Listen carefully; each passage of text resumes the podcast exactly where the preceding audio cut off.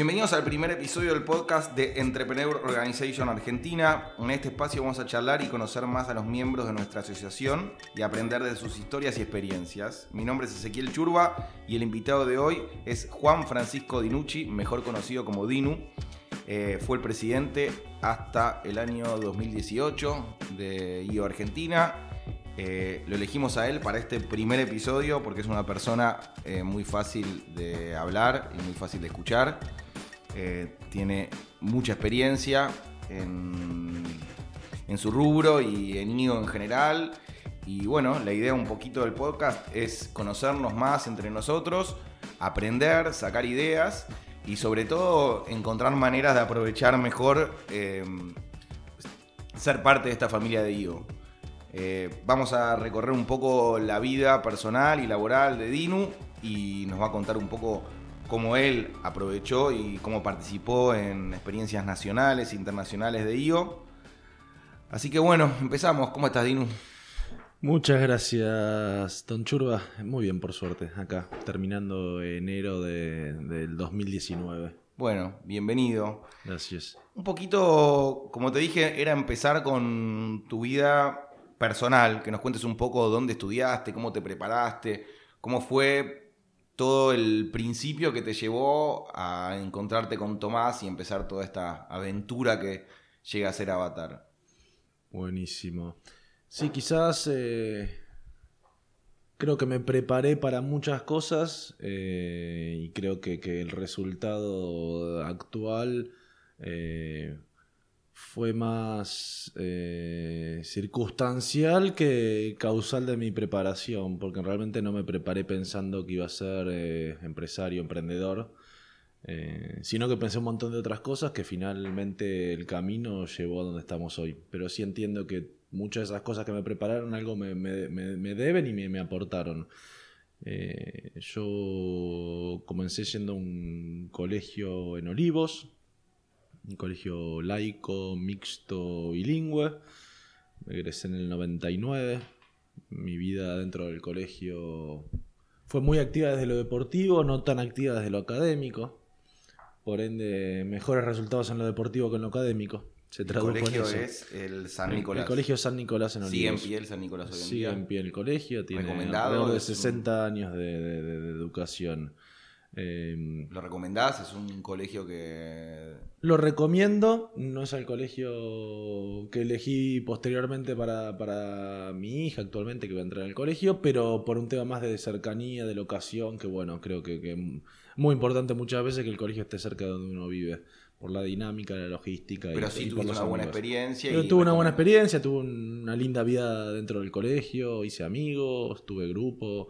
Eh, no, fue un, mal recuerdo mi, mi vida educativa. ¿Ahí lo conociste a Tommy, no? No, eh, en realidad durante esos años yo conocí a Tommy, pero no por el colegio. Sino que, bueno, es, eh, el colegio promocionaba mucho la práctica del rugby y jugando al rugby en un club que era el Buenos Aires Cricket and Rugby Club, o BA, iban chicos de diferentes colegios, tres, cuatro colegios principalmente. Y uno de los colegios a los que iban esos chicos era el San Peters, el colegio San Pedro de Martínez. Y Tomás ha ido del San Peters, entonces bueno, ahí empezamos a conocer gente en común y bueno, se fue dando la, relación entre grupos diferentes colegios y ahí lo conocí a Tomás. Pero sí alrededor de los 16, 17 años. Em, y luego, bueno, en el 99 me egresé. Eh, al terminar el colegio desde ya siempre surge la situación, bueno, fuimos viajeresados, surge la situación de decir que vas a estudiar eh, después del colegio. Y en mi caso, mi elección fue ir por, por eso, por lo que más había practicado yo, que tenía que ver con, con, el deporte. Entonces mi decisión fue ir a estudiar profesorado de educación física al Instituto Nacional de Educación Física en San Fernando. Em, así que bueno, terminé el colegio y en enero me destiné a hacer todo lo que era el curso de ingreso para, el profesorado.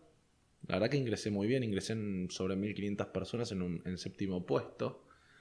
Eh, lo cual ahí sí le atribuyo mucho al colegio porque en realidad en ese, en ese, en ese en ese grupo de 1500 personas, en, lo en, la, en la parte de ingreso que tenía que ver con todo lo académico, me fue muy bien.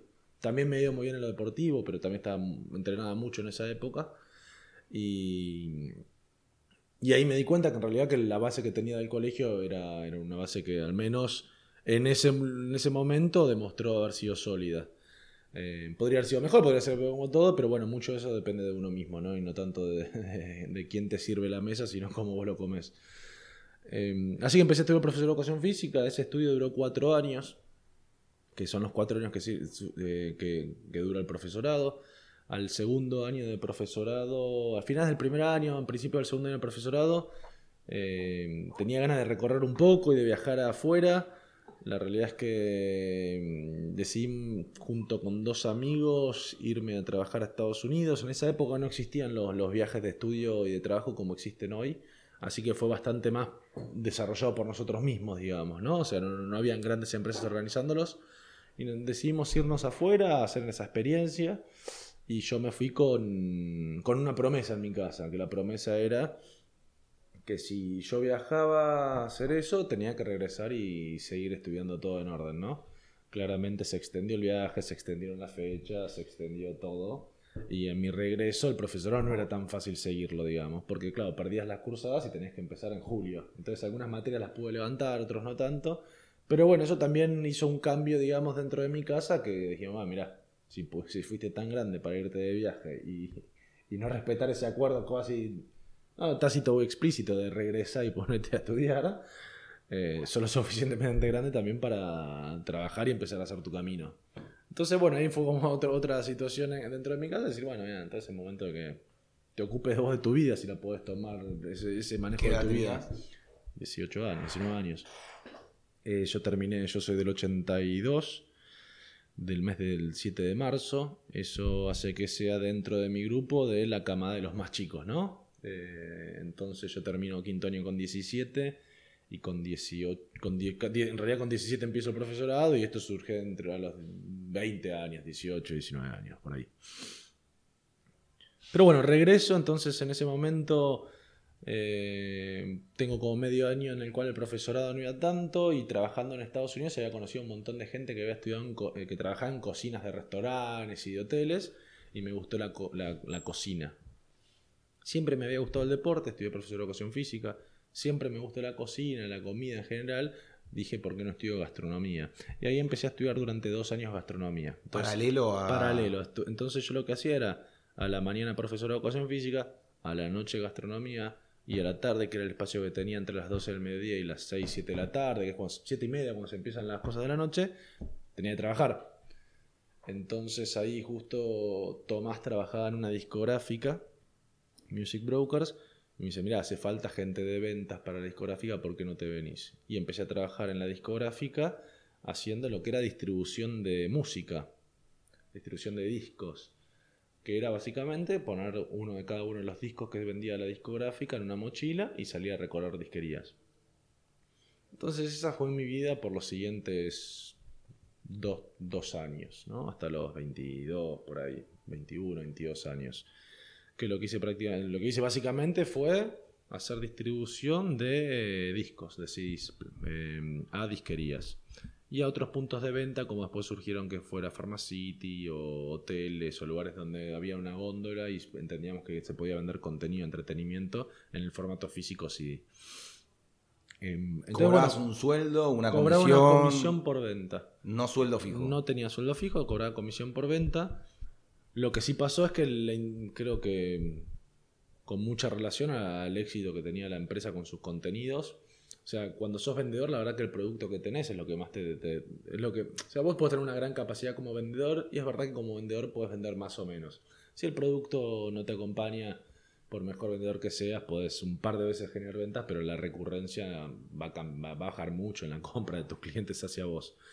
Y en esa época lanzamos unos discos muy que, funcionaron muy bien, que fue primero el Buddha Sounds, un disco que se vendió muchísimo, después lanzamos toda una línea de bossa de discos de concepto que era el Bossa Stones. Un bossa, me acuerdo perfecto que todos lo compramos ese. Exactamente, todo el mundo lo compraba y todo el mundo lo compraba en disquerías y yo manejaba disquerías.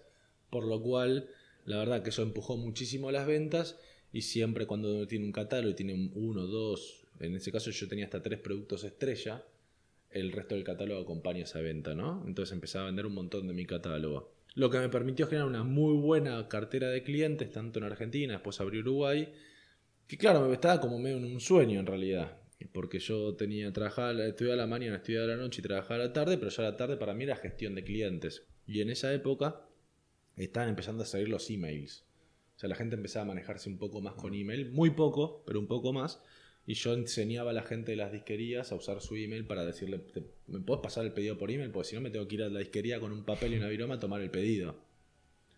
Y ellos me decían, sí, yo podría, pero yo te quiero ver cuando levanto el pedido, cuando me levantas el pedido. Claro, querían verte, porque te querían ver y no entendían negociar por mail. Y es verdad, negociar en persona es mucho mejor que negociar por un correo electrónico. Y claro, siempre que venían me sacaban un disco de bonificación, algo de algo me sacaban. Entonces, bueno, no podía evitar el recorrido a clientes y creo que fue un gran aprendizaje. Creo que hoy con el cliente uno tiene que tener un trato estrecho y es una relación que se va formando a lo largo de los años, donde hay subidas, hay bajadas. Eh, y hay que intentar conservarlo y mantener esa relación. Em, pero sí lo que lograba quizás es no ir a la planta de producción a por lo menos pasar el pedido porque era en Castelar, entonces me tenía que ir de Sibals, que era en Callao y Corrientes, a Castelar, a levantar un pedido y dejarlo, me tomaba dos días. en transporte público, imagínate. O sea, yo, yo conocí Buenos Aires distribuyendo discos muchos sabrán que los que nacimos en provincia, digamos, de chico en el colegio y demás, a capital no ibas tan seguido, porque no te da el tiempo, el bondi te tomaba 45 una hora, no llega nunca más, tenías que volver. Entonces la verdad que ahí yo, la primera vez que yo recuerdo, la primera vez que fui a, visitar disquerías en Parque Patricio, no, no, no supe volver.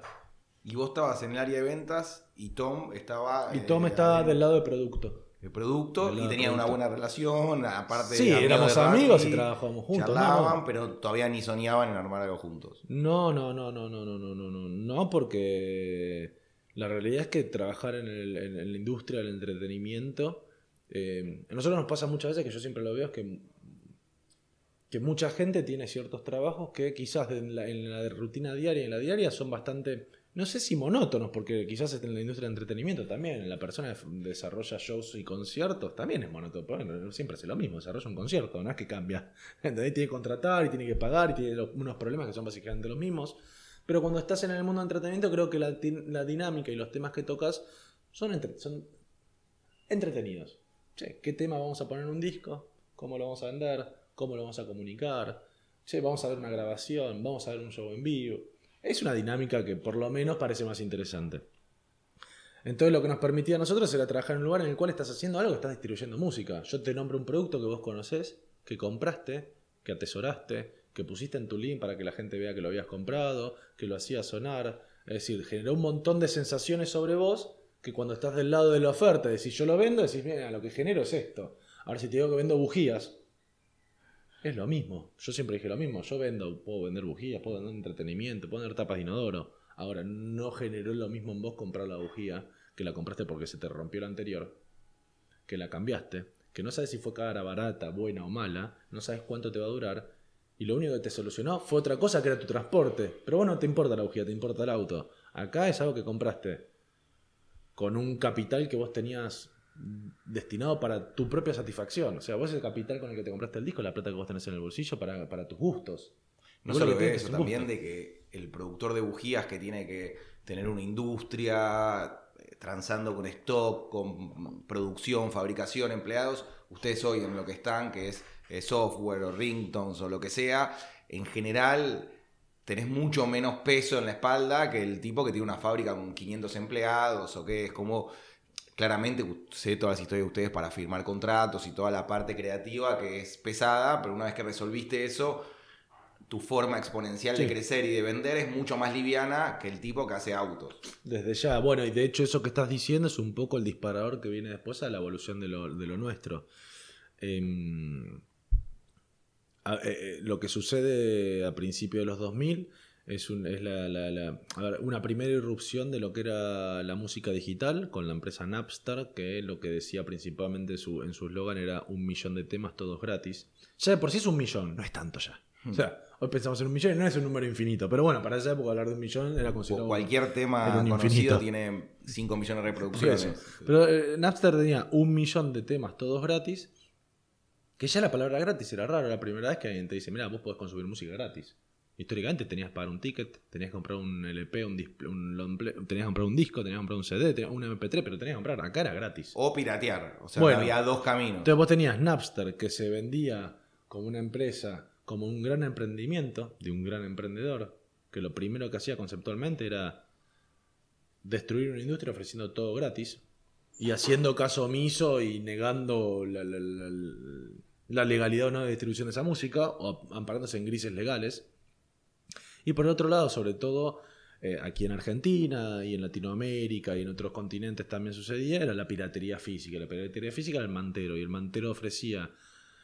Yo estoy hablando en los años en los cuales un CD costaba 9.90 al público.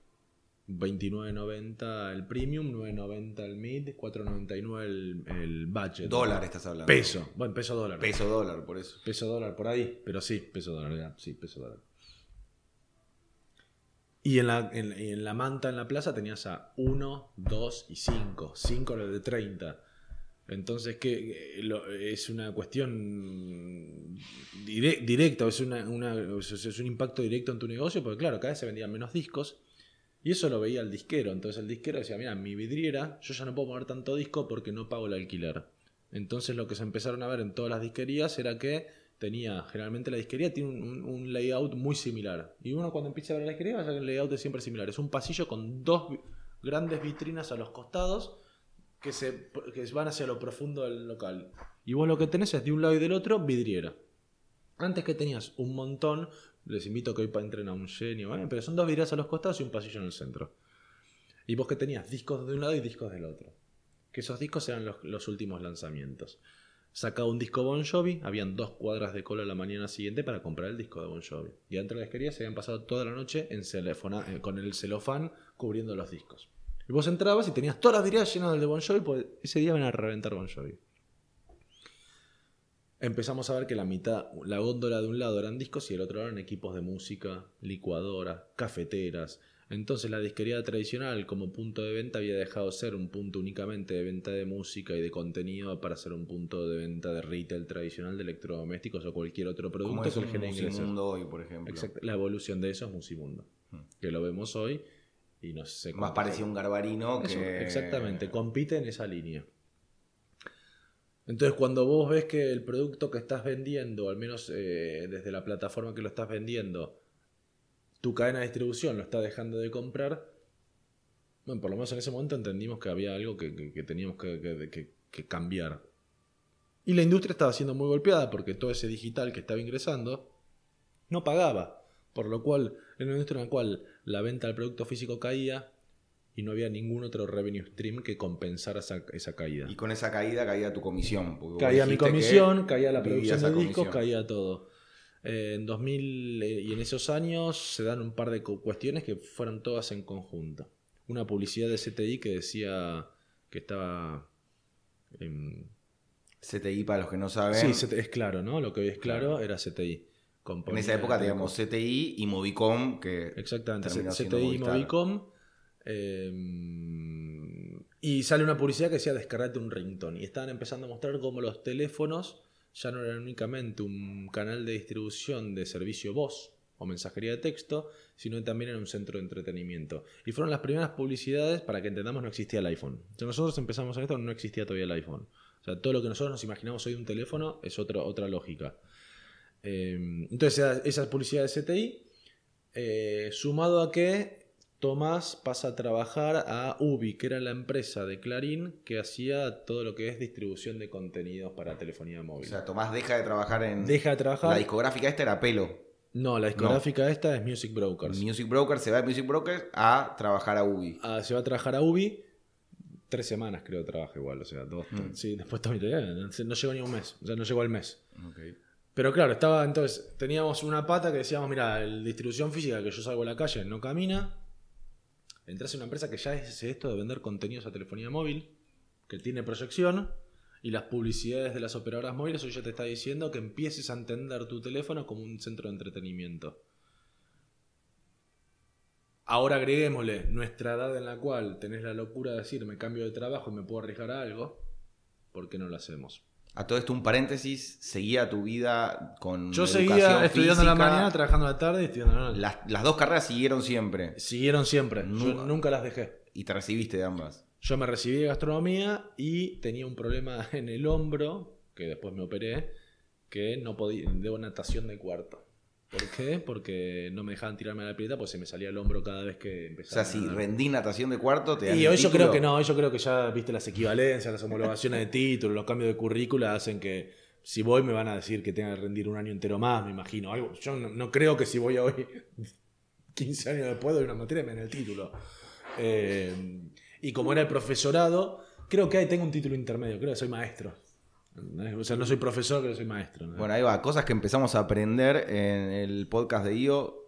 Eh, Dinu es profesor de educación física. Para los que tengan alguna pregunta. Bueno, y después me recibo y paso a ser eh, chef internacional, que es lo- la carrera de gastronomía. Otro dato que muchos no saben tampoco. Por eso. Y, y ojo, y trabajé de profesor y trabajé también de chef. O sea, las dos cosas las hice. Eh, y la verdad que lo que descubrí, o sea, yo... Por eso muchas veces yo digo, o sea, eh, que, cuando dicen emprendedor empresario, yo digo, mira, pr- principalmente soy un empresario. Porque hoy en día lo que hago es eh, tener empresa, administrarla, operarla eh, y velo por los intereses de esa empresa y toda la gente que trabaja en ella.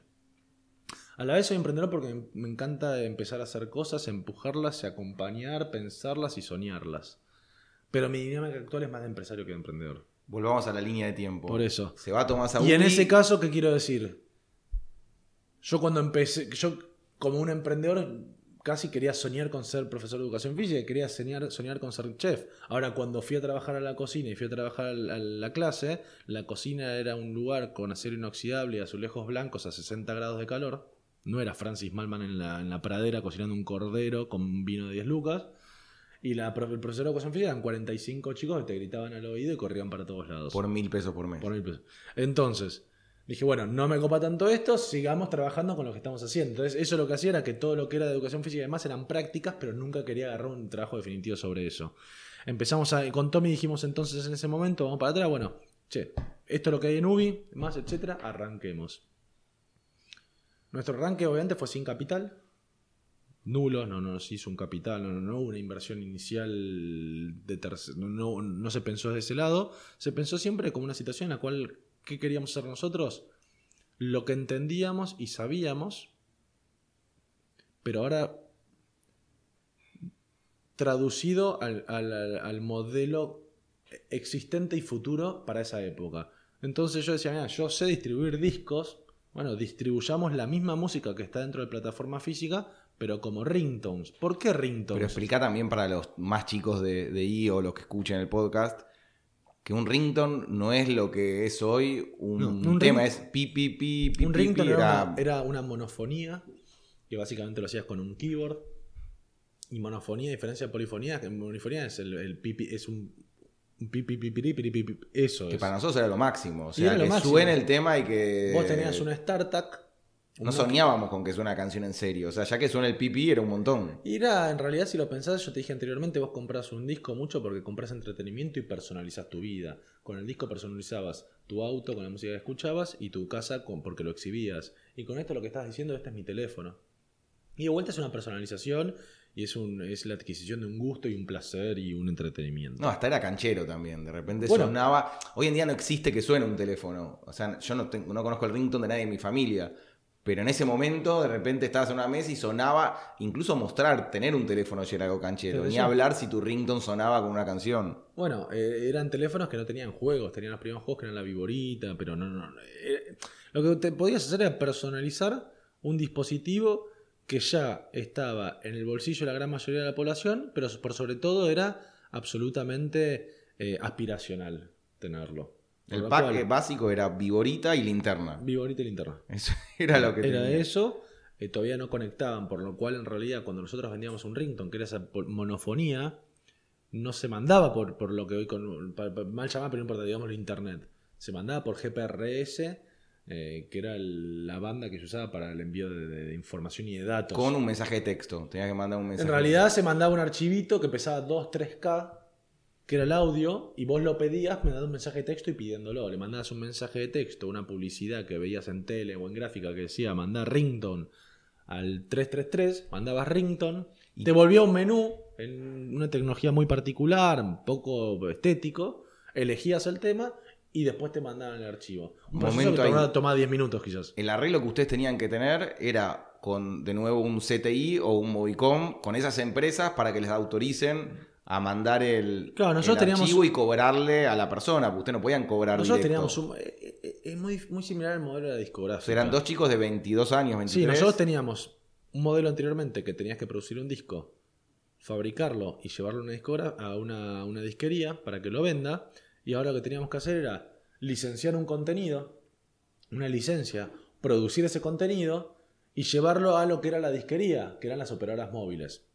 Que era en ese momento, como decíamos, con CTI ya en ese momento ya se llamaba, empezó a llamar, todavía no, CTI no, pero ya era Movistar, Movicom. Pero claro, ¿qué pasó? llegar a la licencia no era tan fácil y llegar al distribuidor tampoco. Como tampoco era fácil hacer un disco y llegar a la disquería, pero bueno. Entonces empezamos a firmar algunas licencias. La verdad, las licencias que firmamos no eran de las grandes discográficas que imaginamos en ese primer boceto que íbamos a firmar, sino que fueron lo más independiente que existe, o aquellas bandas que tenían un gran tema. El símbolo, todos para abajo, todos para arriba, ca- música de casamiento, One Hit Wonders, esos temas que eran de una banda pero que quizás no estaban dentro de una discográfica. Y por el otro lado, cuando quisimos ir a las operadoras móviles, eh, es fácil, es como que tengas 21 años y nos olvidemos de todo el- el boom emprendedor actual y nos vamos a 20 años hacia atrás, prácticamente 18 años hacia atrás. ¿Cómo te comunicas con una operadora móvil? Dice, no, no, apenas estaban los mails. ¿Qué, tenía que hacer? Tocar, Esa fue mi pregunta. tocar la puerta en Puerto Madero, en el edificio personal y decir, hola, mira, vengo a hablar con una persona, con la persona que vende ringtones. Se te cagan de risa. Y no teníamos cómo llegar, ni cómo hacer, ni cómo comunicar. No estábamos preparados. No estábamos, o sea, teníamos muchísima intención.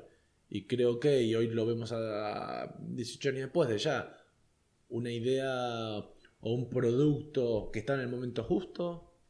Estaba todo bien, estaba eh, todo, viste, en el momento, en el lugar justo.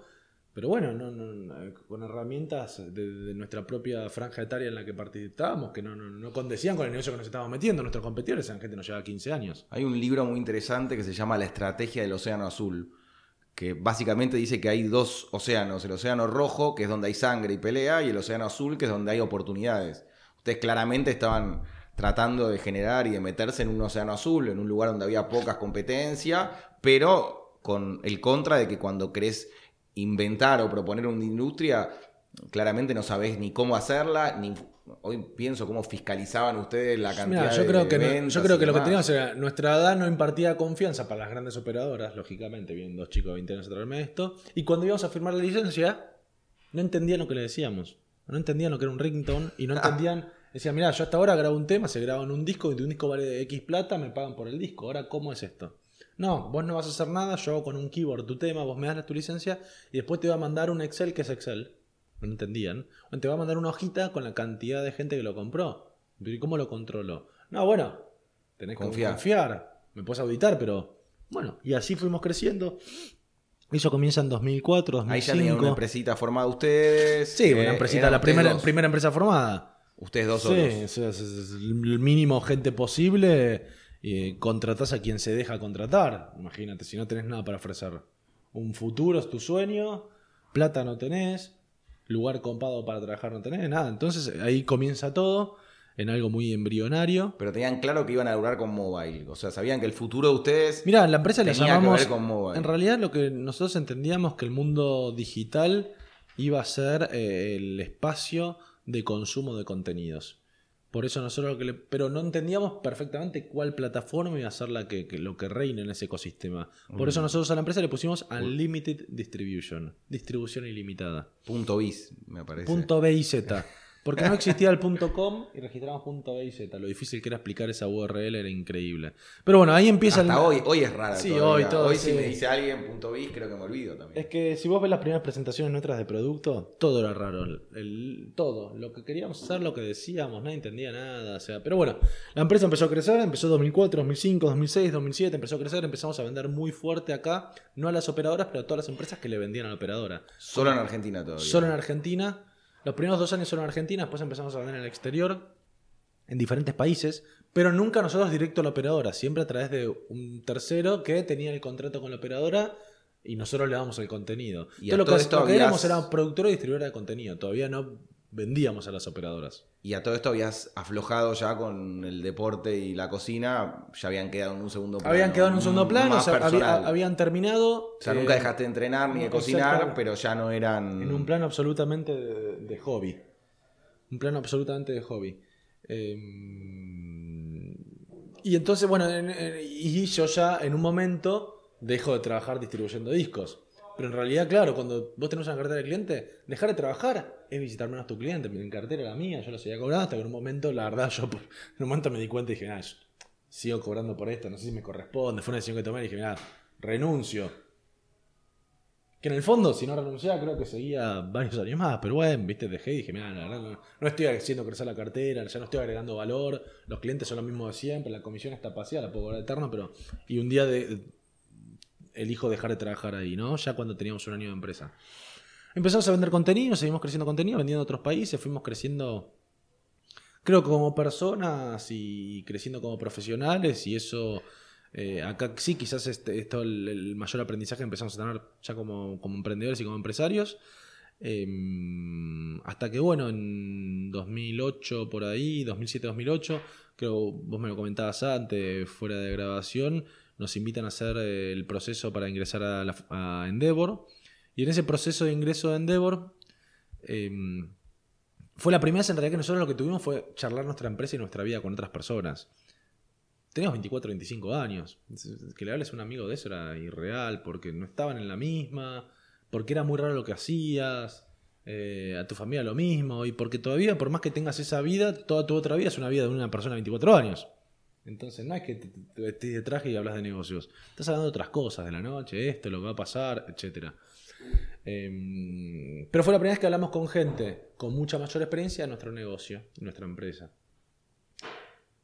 Y bueno, no quedamos seleccionados, pero muchas de esas charlas nos dieron, por ejemplo, inputs o por lo menos la, posibilidad de debatir con otros nuestro, nuestro, futuro y nuestra visión.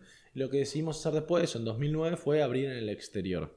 Entonces las decisiones fueron dos, abramos empresa en el exterior y crezcamos fuerte realmente, y la otra es diversifiquemos un negocio diferente. La diversificación un negocio diferente, acá un paréntesis, fue abrir una empresa llamada Macan Latte.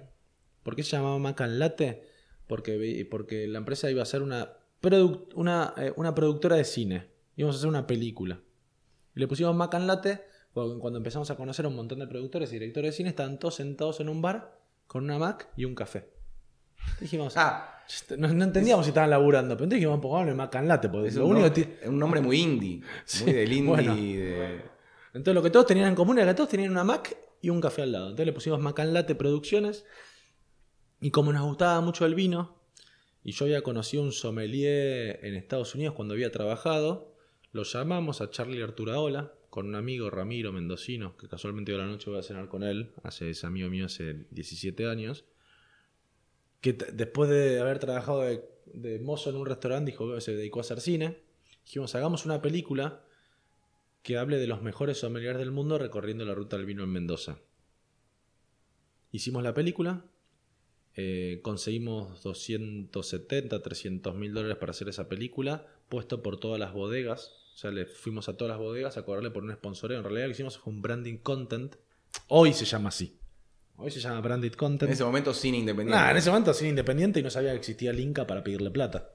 Si cuando no sabes que al Inca le podés pedir el dinero, la tenés que poner vos. Y cuando no la tenés, alguien se la tenés que pedir. Entonces hicimos como un, un documental apócrifo. Quiere decir que está cier- hay cierta Cada cual hace de sí mismo, pero hay cierta historia guionada por detrás. Brandeado por todas las bodegas de una manera muy soft. O sea, no, no- no se ven los las marcas, Sí, pero participan, PNT serían hoy. participan los dueños de las bodegas en la trama de la película. Vino Michel Roland. PNT, publicidad no tradicional. Los mejores sommeliers del mundo estuvieron para la película. El mejor enólogo, que es Michel Roland, francés, participó en la película. Donato de Santis como uno de los chefs que participó. Y un montón de otros sommeliers muy, muy reconocidos. Eh, historia larga, historia corta. La película ganó mejor película en Mar del Plata. Fuimos al Festival de Berlín, San Sebastián, un montón de festivales. Ganó muchísimo oro, muy poco bronce.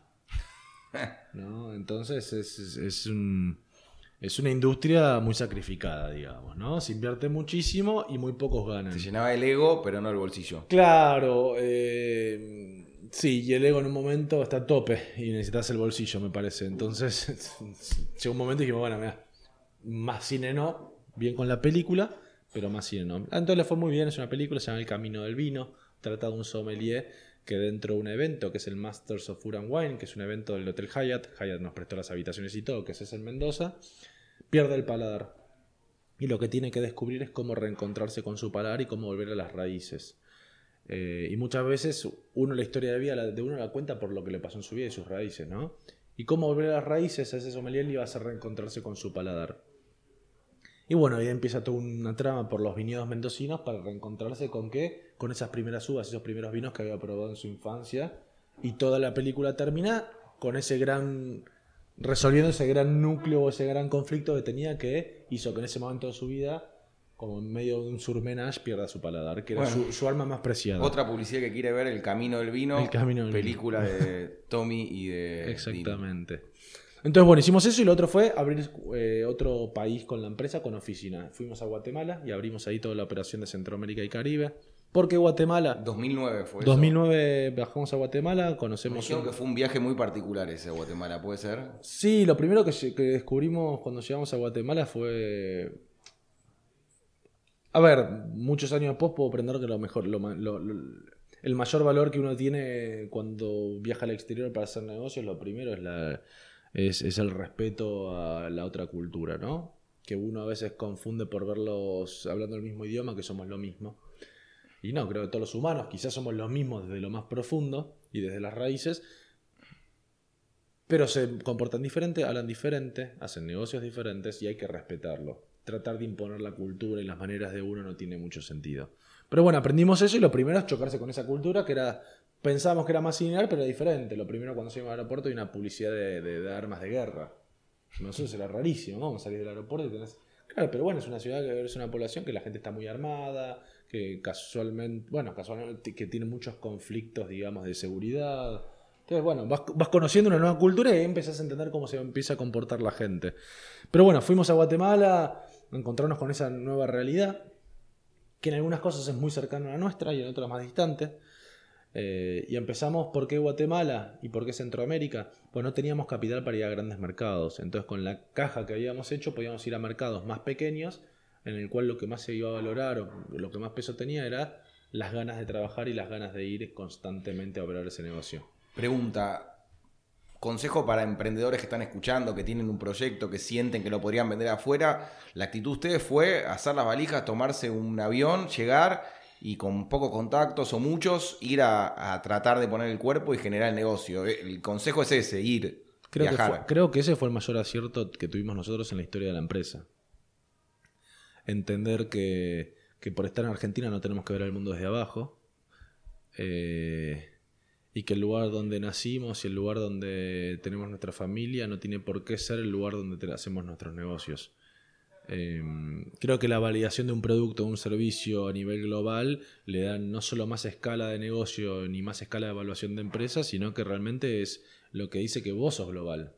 Porque si no, puedes tener un, sueño de global, pero si no saliste es imposible. Y lo otro que te permite desde ya es, de la parte más práctica, una diversificación de ingresos que permite que tu oscilación de revenue, tu oscilación de empresa tenga que ver con el mundo no tenga que ver con un país y una cuestión coyuntural propia de un mercado tuyo.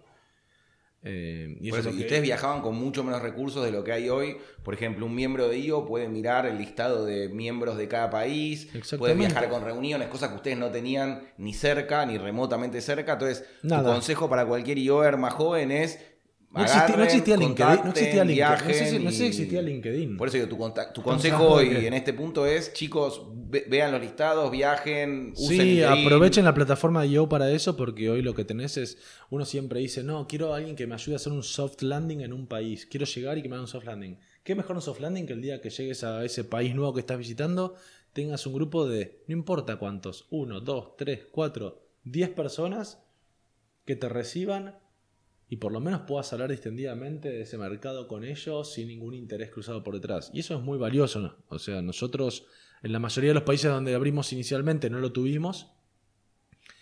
Eh, y si lo tuvimos, lo tuvimos de manera escueta. Eh, y, y, a, y, a, posteriori con IO lo hemos tenido y la verdad que es de gran ayuda para nosotros. Pero sí creo que eh, expandir es algo natural de lo que el mundo actual, el mundo actual es un mundo unido y conectado. No verlo, creo para mí que es, un, es, es, de una gran miopía hoy en día no, no ver eso de marketing.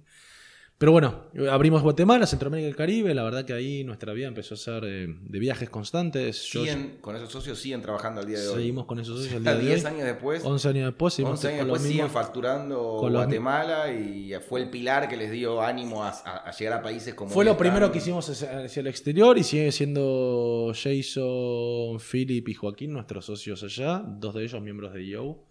Eh, los que siguen siendo nuestros socios después de 11 años en Guatemala. O sea, ahí ustedes abrieron cuentas en el exterior. Y fue la primera sociedad que haces en el exterior, la primera inversión que haces en el exterior, el primer contrato que firmas con alguien del exterior. Todo. Fue la primera, o sea, fue como el nacimiento nuestro fuera de nuestras fronteras. Ustedes les llevaban a los socios un know-how de cómo vender estos ringtones, porque de repente vos me decías antes, el meneadito que tal vez funcionaba en Buenos Aires, claramente en Guatemala no iba a funcionar. Tenías que llevar otra cartera de canciones y vos lo que le estás vendiendo a estos socios y a las telefónicas era un know-how que te había servido en Argentina. Exactamente. Y los tipos, ¿por qué esos socios te iban a ser fieles y iban a seguir respetándote y no iban a agarrar ese know-how y ir por su lado una vez que vos le montabas el negocio? ¿Por qué ellos iban a, a seguir a tu lado trabajando y no podían hacer el negocio por, por su cuenta? Eh, porque de alguna manera vos tenías Creo que es una pregunta que es mejor hacérsela a ellos que a mí, pero. Pero yo creo que es algo básico y es la, confianza y el respeto. ¿Por qué lo vas a hacer? No, no, por supuesto. Yo, para entender qué es lo que vos le dabas a ellos de valor agregado, como para que eh, te, respeten y quieran seguir trabajando con y ustedes. Había, habían cuestiones tecnológicas que teníamos que hacer, que sabíamos hacer nosotros, de desarrollo de tecnología y de contenido y de licencias y el contrato y cómo operarlo eh, y cómo captar clientes y cómo operarlos y cómo medirlos. Muy puntuales del negocio. Pero en la vida, como todo, es decir, uno puede formar una familia con una pareja y un día decir, ahora no te necesito más y quiero ir solo. O no. O sea, esas son decisiones de cada uno. Y una vez que montaban un país, ¿ustedes buscaban, los socios los buscaban ustedes o, los socios los buscaban a, a, ustedes? O sea, ¿cómo fueron abriendo cada país? Mm. ¿O cada país es un, una anécdota? Con estos socios nosotros abrimos Centroamérica y Caribe entero con ellos todo lo que es Centroamérica y Caribe es con esta empresa. Mm. Y se respeta y se siguen abriendo todos los otros países. Pero después ustedes llevan a Sudáfrica. claro, después abrimos Guatemala, Guatemala, Honduras, Nicaragua, El Salvador, Dominicana, Panamá, Haití.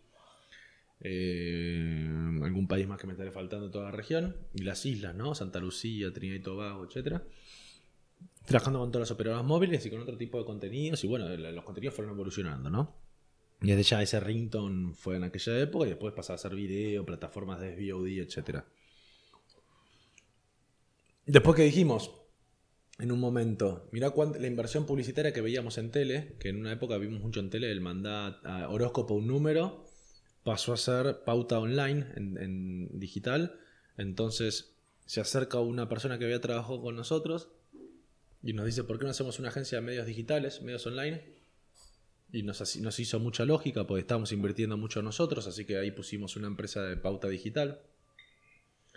Em, que era paralela a la empresa que ya tenía. Era paralela, pero nos vendía a nosotros mismos y a otros, a otros clientes como nosotros. Entonces pasamos a tener la empresa que le vendía a las operadoras, la productora de contenidos y la agencia de medios. Y con esas tres se trabajó mucho los años siguientes para abrir nuevos países. ¿Y cómo abrís un nuevo país? Sinceramente, tomás un avión, vas y empezás. Pero claro, para dimensionar los esfuerzos, yo a Guatemala habré viajado 40 veces, 50 veces, no en, en, 11 años. No es que viajé dos veces. 40 veces y estuve meses enteros. A ver, moviéndome por la región. Em, pero sí, bueno, luego seguimos vendiendo en diferentes países de Latinoamérica, bastante cubierto ya. Y un día dijimos, bueno, empecemos a recorrer nuevos continentes, pensamos en África, distribuíamos contenidos en África hace un montón, a través de estos primeros clientes que teníamos en el exterior. Y dijimos, bueno, acerquémonos, vayamos un poco más cerca. Y uno de esos clientes dijo, ¿por qué no se juntan conmigo? Trabajamos hace tantos años. Mira, la mayoría de las relaciones que, tenemos nosotros laborales se fueron dando. Nos fuimos a un lugar, buscamos un socio, lo encontramos y era gente con la veníamos teniendo una relación de años de trabajo y en un momento se fue ganando confianza, quizás, que se responde a lo que decías, pero bueno, confianza, respeto, te fuiste conociendo, sabes qué te gusta, qué no te gusta tanto, qué preferís, qué no preferís a otra persona, pero cuando ya sabes qué es lo que no te gusta es mucho más fácil asociarte. Y la empresa iba creciendo a nivel local, empezaron siendo ustedes dos, después eran 5, 10, 20. 5, 10, 15, 20, creciendo mucho más lento a nivel del headcount de lo que podríamos haberlo hecho. Siempre con una inversión genuina, nunca salieron a vender acciones, ni pedir crédito. No, no, cero, nunca recibimos inversión de terceros y todo, todo crecimiento orgánico con capital propio. Al día de hoy seguimos siendo una empresa 100% nuestra. Y con esta expansión, ¿dudaron en algún momento en trasladar la empresa y decir, pongamos la oficina en Miami o en Barcelona? ¿O siempre tuvieron claro de que los headquarters de la empresa iban a ser acá? Yo creo que, yo creo que lo que. Eh, cuando hay una empresa de capitales privada, digamos, donde el founder es el dueño, ¿qué es el headquarter? ¿Dónde está la cabeza? Porque eso viene quién está en la cabeza. Y si la cabeza es el founder se va a otro país, ese es el headquarter. El headquarter es donde más gente hay, es donde está el royalty, es donde está el desarrollo. Yo creo que hoy eh, es donde está administración, finanzas, el CFO, los C-levels. ¿Qué es el headquarter hoy? Hoy no te sé contestar eso por cantidad de gente. Nuestro headquarter sería Buenos Aires. Yo creo que si no, si nosotros founders no nos movimos hacia afuera fue más por unas cuestiones de, título familiar, amistad y personal que de trabajo. Hoy en nuestra realidad actual no, no, no hay ninguna razón de negocios que diga o amerite que estemos acá. Ninguna. Pero bueno, uno, viste, la familia, los amigos. Siempre digo, irse afuera no es difícil. El problema es cerrar la puerta y no mirar atrás. Pero bueno, en definitiva, Hoy estamos acá. sí, no se decide. pero no es una decisión tácita. Mm. Es una decisión que no es una decisión tomada, digamos. Es algo que está ahí, que por ahora es así y que no, no, descargo absolutamente. No, no, descarto absolutamente nada. Eh, pero bueno, en todas esas empresas después las unimos en un mismo grupo, que es Avatar World Group. Eso ya estamos llegando al año 2018. Sí, 2018 ya somos un grupo, todas esas empresas fueron uniendo una por una de medios, de contenidos. Hoy desarrollamos contenidos, hacemos pagos móviles, eh, hacemos todo lo que es media dentro de mobile. Vamos a darle un cierre a este primer episodio del señor Juan Francisco Dinucci. Es un placer hablar con él y es imposible cortarlo cuando habla porque es todo interesante lo que cuenta.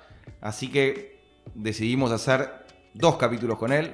Acá cerramos el primero y ahora volvemos con la segunda parte donde nos va a contar más sobre inversiones de Avatar, eh, su experiencia como presidente de IO y un poco más de la familia que no sabemos mucho. Así que a los que les gustó esta primera parte, la segunda va a estar mucho más interesante, no se la pierdan.